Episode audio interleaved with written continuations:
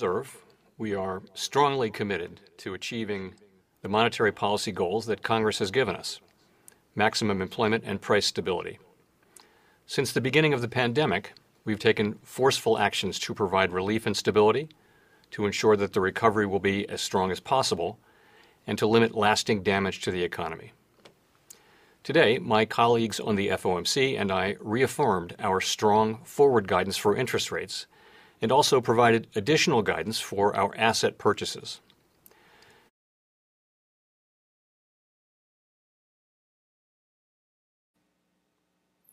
Buenas noches a todos. Son las 9.05 de la noche de hoy, miércoles 16 de diciembre del año 2020. Mi nombre es John Torres y este es el resumen de las noticias económicas del día. Saludo a los que nos están escuchando en vivo en este momento en Radio Dato Economía, los que nos escuchan en nuestro podcast en Spotify y también los que nos escuchan en YouTube. Bueno, hoy 16 de diciembre, día importante, importante, hombre, hoy se cumple o se celebra un año más del nacimiento de un genio de la música, a los que nos gusta mucho la música clásica, Ludwig van Beethoven. Pues se cumplen 250 años del nacimiento de Beethoven. Y tras del hecho sucedieron otras cosas que vamos a comentar en el ámbito económico. Pues bueno, comenzábamos escuchando a unas palabras, la introducción de la rueda de prensa de Jerome Powell. El famosísimo Jerome Powell, que habló mucho de él acá, el presidente de la Reserva Federal. Entonces, eso es lo que estábamos escuchando, escuchamos solamente nada, como menos de un minuto de la rueda de prensa que dio el día de hoy. Ya más adelante vamos a comentar lo que pasó hoy con el día de la decisión de política monetaria de la Reserva Federal. Pero bueno, antes de eso vamos a comenzar. Bueno, y también comenzamos con el Día de las Novenas. Lógicamente no se volvía. Ojalá ya, ya todos hayan rezado las, las novenas, los que, bueno, eh, los que la, por parte religiosa, por parte de creencias creen en esto, ¿no? No me quiero meter ahí en, en asuntos religiosos. Bueno, entonces vamos a comenzar. Diciembre 16, 9.07 de la noche. Vamos a comenzar con Europa. Eh, de Europa, recordemos que estamos en PMIs. Los PMIs salieron en Europa. Vamos a nombrar. Eh, vamos a comenzar con el PMI manufacturero del Reino Unido, eh, que se esperaba 56 el anterior había sido 55.6 y este resultó en 57.3. El de servicios se esperaba 57, anterior 47.6, 49.9. En Alemania, PMI manufacturero se esperaba 56.5, terminó en 58.6. PMI de servicios 44 se esperaba. El anterior había sido 46 y este terminó en 47.7. Francia, PMI manufacturero Mes de diciembre se esperaba 51, anterior 49.6, resultó 51.1 de servicios. Se esperaba 38, perdón, se esperaba 40, anterior 38.8, resultó en 49.2. En la eurozona, PMI manufacturero del mes de diciembre se esperaba 53, anterior 53.8, terminó en 55.5 y el de servicios se esperaba en 42, terminó en 47.3, anterior 41.7. Bueno, para resaltar que sorpresivos estos datos. Yo les había comentado hace unos días que yo esperaba estos datos de PMI con bueno, con muchas, muchas ganas porque, porque por lo de la segunda oleada del COVID estos iban a afectar, pero unos datos eh, sorprendentes. En Alemania el de manufactura 58.6, datos buenísimos. El de servicios, aunque está por debajo de 50, 47.7. En Francia el de servicios 49. Eh, bueno, unos datos de verdad que, de verdad que sorpresivos, de verdad que eso no se lo esperaba nadie. Hoy cuando se esa noticia los mercados se fueron para arriba porque inmediatamente estos datos eran muy, muy positivos, sorprendieron. Bueno, también vamos a Alemania porque el IFO, este instituto que calcula todos estos datos macroeconómicos bastante importantes, mostró sus estimaciones para la economía alemana para este año 2020. Eh, la estimación de IFO, anterior estimación era una caída de menos 5,2 y pues su nueva estimación es una caída de menos 5.1. A la vez el IFO eh, calcula el crecimiento para el Producto Interno Bruto de Alemania para el 2021, el anterior 5,1% y este del 4,2%. Un poco pesimista, especialmente para el año 2021. Eh, hoy habló un representante del Banco Central Europeo, eh, Villeroy, eh, vuelve a repetir lo que ha repetido todos los funcionarios de todos los bancos centrales del mundo este año, y es que dice que el Banco Central Europeo está listo para utilizar todos los instrumentos para compensar el impacto negativo del tipo de cambio sobre la inflación. Entonces, eh, bueno, eh, Vamos, vamos a ver eh, lo del tipo de cambio es muy importante. Vemos el euro. El euro no sé en cuánto, cuánto llegó el día de hoy. Debería yo ponerme a ver en este momento, a ver si lo puedo encontrar, porque esto es una preocupación. Recordemos que un euro, la resistencia era 1.20 frente al dólar y ya iba como, como en 1.22. Vamos a ver, 1.22 exactamente. Y esto yo lo comenté en su momento que era muy malo para los exportadores europeos pero el Banco Central Europeo, recordemos que Lagarde dijo que lo iba a estar revisando, pero eh, que cualquier, cualquier cosa iban a actuar. Imagínense si escapa a 1.23, 1.25, wow.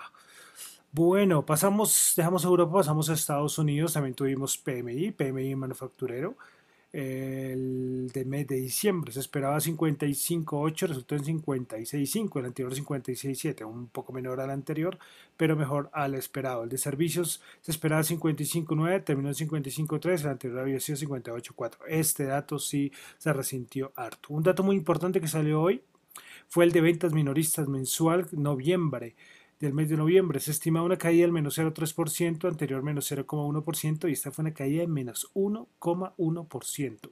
No tengo acá la gráfica eh, para poder comentarles eh, de la de en qué sectores fue donde se presentó la, la, mayor caída, pero una caída bastante importante. Recordemos la importancia de las ventas minoristas para el Producto Interno Bruto de los Estados Unidos. También tuvimos a la Fed de Atlanta, que revisó, como siempre lo hace, su estimación semanal del Producto Interno Bruto para el cuarto trimestre, 11,2% su anterior estimación y esta resultó en 11%.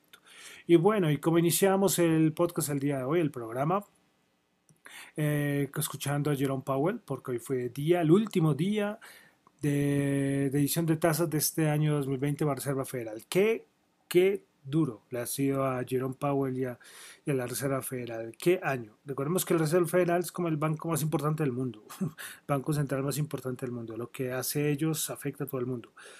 Eh, y hoy, hoy tuvimos ya la última, la última reunión, la última decisión de política monetaria de la Reserva Federal. Eh, bueno, me trae muchos recuerdos. De verdad les comento que las, la caída de marzo, esas, esa una, me acuerdo una llamada que hicieron, no sé, era tardísimo cuando los mercados se desplomaban. Recordamos marzo, eh, ya un poco nostálgicos por, por, lo de todo este año y, y, lo duro, lo duro que le ha tocado a la Reserva Federal a nivel de trabajo, ¿no? Ya después a la ejecución, pues, pues bueno, ya, ya vemos lo que ha hecho. Pero bueno, ¿qué pasó hoy con la decisión de tasas de la Reserva Federal? Eh, pues nada, se mantuvo sus tasas entre el 0% y el menos 0,25%. Eh, por ciento. ¿Qué se dijo? Entonces vamos a resaltar eh, de la conferencia de prensa principalmente. Y bueno, ellos recuerden que siempre haces la decisión de tasas de interés, sale el comunicado y después habla Powell, que fue lo que escuchamos unos segundos al principio. Bueno, eh, algo importante fue eh, que aparece eh, como un cuadro, como un esquema, donde se puede visualizar los próximos aumentos de tasas de interés por votación que tendría la, Reserva Federal, cuándo sucedería. Y en el cuadro ese aparece que lo más posible es que sea en el 2023, imagínense eso, ahí sí importante. Pero bueno, vamos a resaltar. cositas que dijo Powell. Powell dice que eh, bueno, que vamos a ver que es que, bueno, eso es algo repetitivo, porque es que no quiero decirlo con las mismas palabras de siempre. Pero bueno, que espera que en el 2021, en el segundo trimestre, sea el momento en que la economía estadounidense va a tomar mayor fuerza.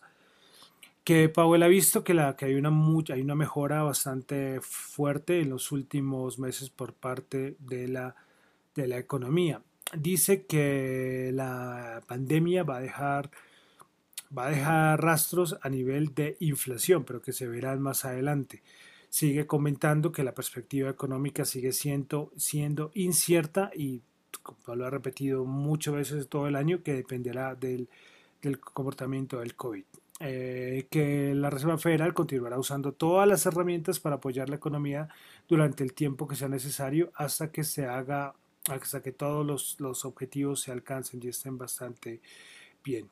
ya en datos concretos, la Reserva Federal va a continuar con las compras de bonos, va a continuar con compras eh, de 80 mil millones al mes.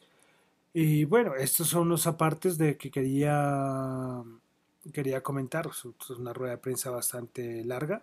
Y otra cosa muy importante son las estimaciones que hizo la Reserva Federal. Ellos sacan un cuadro donde muestran sus estimaciones de inflación y de Producto Interno Bruto. Vamos a tomar solamente año 2020-2021. Para el 2020 la última estimación de, por parte de la Reserva Federal fue de menos 2,4%. La última, la anterior estimación, que es del septiembre, era de menos 3,7%.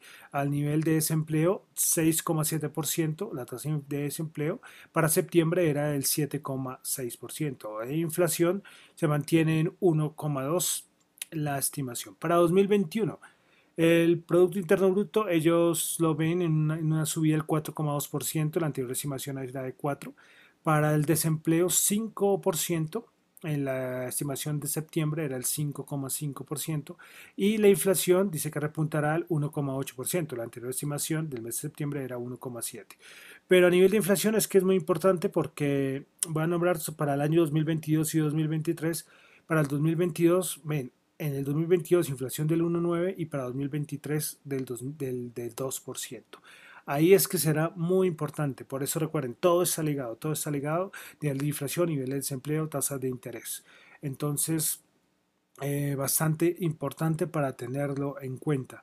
Eh, recuerden que acabamos de decir, toda esta emisión de dinero, de dólares que ha hecho la Reserva Federal, es lo que ha hecho que el, que el dólar eh, haya caído con tanta fuerza. Recuerden los que les he dicho varias veces, el DXY, que es el índice de dólar, que es el que reúne o compara el dólar con, las, con otras monedas bastante fuerte. Ahí está el, el, yen, el franco suizo, eh, el euro, bueno. Entonces, ustedes ven ese gráfico, la caída este año ha sido tremendo. El dólar está a niveles del 2018, el DXY. Bueno, eh, entonces, como les digo, la Reserva Federal es el banco central más importante del mundo y toca estar muy pendiente de todas sus decisiones. Y hoy fue la última, última. Eh, Jerome Powell va a continuar, creo que todavía le queda un año. Y el otro año recuerden que entonces vamos a tener a, a Yellen y vamos a tener a Powell juntos. Eh, bueno, vamos a, ver qué pasa. Listo. Eh, ¿Qué más cositas Estados Unidos? Pues se sigue con todo el optimismo del paquete económico. Se siguen reunidos, creo que ahorita están reunidos para decidir cómo va a ser este nuevo paquete eh, de alivio por el COVID-19 en los Estados Unidos. Eh, los demócratas han dicho que no se van a mover hasta que se llegue a un acuerdo. Eh, rumores que han salido por ahí dice que recuerden que había la discusión de los, de los pagos a las ayudas estatales y las ayudas a las personas. Entonces la idea es que se apruebe un pago directo de 700 dólares a, las, personas en Estados Unidos como el siguiente eh, para el plan de ayuda. Pero hay algo muy importante que dijo Schumer, el representante de los demócratas, el principal líder demócrata, y fue que dijo que pueden venir más y que van a venir más, o sea, no colocó como pueden, sino que van a venir más eh, paquetes de ayuda más adelante, es decir, más dólares en el mercado. ¿Sí? O sea, toda la ayuda de la FED, toda la ayuda de todos estos, estos más dólares en el mercado. Yo por eso les acabo de decir lo del dólar, porque hay gente que ves que no, no, no, capta estas cositas y hombre, no es obligación, porque son cosas ya, hay, hay cosas que son muy técnicas, pero todo esto lo que hace, eh, recuerden, eh, solamente planteese la ley de oferta-demanda, que eso sí la sabemos todos. Cuando hay un montón de dólares en el mercado, pues el precio, el, el precio del dólar se afecta y eso es lo que ha pasado este año. Por parte de los republicanos, eh, McConnell, que sigue siendo muy optimista, yo ayer lo dije eh, en mi podcast de medianoche, que ayer eh, me tocó grabarlo, lo era medianoche, pues bueno, McConnell que está muy optimista, eh, dice que hoy las pocas cosas que dijo por ahí, dice que, se, que han ocurrido grandes avances eh, y que todo va muy bien, que de todas maneras espera que muy pronto esté eh, aprobado todo el, paquete de, el paquete de ayuda. Entonces, bueno, entonces veremos a ver qué llegan. Recuerden que la, la, principal discusión está entre las ayudas locales y las ayudas estatales y las ayudas directas. Eh, vamos a ver, como ese es el punto donde hay gran diferencia desde hace varios meses. Bueno, y, antes de, bueno, ya para finalizar con Estados Unidos, Lighthizer, que es el, consejero comercial del gobierno Trump, que ya se está despidiendo, pues le dice al el presidente Biden, eh, que tendrá que, tener una vigilancia con lo del con China respecto a lo que va el tratado de la fase 1 de la guerra comercial para que, lo revise, que no lo pierda de vista, que hay cosas que se pueden mejorar. Veremos a ver, siempre he dicho que tengo una curiosidad muy grande de ver cómo hacer este desempeño de Biden con, con todo lo de la guerra comercial con China. Bueno, eh, listo, entonces ya pasamos a los mercados. Ayer tuvimos que ir a Colombia, hoy no, que se sigue escuchando el salario mínimo, que eso es algo que estaremos muy, eh, estaremos muy pendientes de, este dato. Eh, bueno, una, un paréntesis, y bueno, no lo comencé porque cuando hay noticias así súper, súper importantes, no hablo de eso y, y hablo de Colombia es porque aquí se está debatiendo mucho lo de las vacunas que ya México ya tiene su plan de vacunas, que ya compró un montón de vacunas, que ya todos, y Colombia, que de cierta manera es de los más atrasados. Aquí todavía no se sabe si va a ser la de Moderna, la de Pfizer, las dos, la de AstraZeneca, bueno, cuál vacuna es la que van a traer aquí. Eh, esperemos y, que se apruebe la que es. Eh, imagino con asuntos de refrigeración, recordemos que la geografía colombiana es muy diferente a, una, la geografía de otros países. Entonces hay que tener en cuenta muchas variables con todo esto de la vacuna. Y hombre, yo creo que el Ministerio de Salud y, y todas las entidades harán toda la revisión y lógicamente tendremos las vacunas. Eh, bueno, listo. Ahora sí pasamos a los mercados. De mercados tuvimos de petróleo, los inventarios de petróleo de la EIA. Se esperaba una caída de menos 1,94 millones de barriles. Lo que se tuvo fue una caída de menos 3,1 millón de barriles. Eh, noticias, vamos solamente a una noticia antes de entrar ya a analizar los mercados.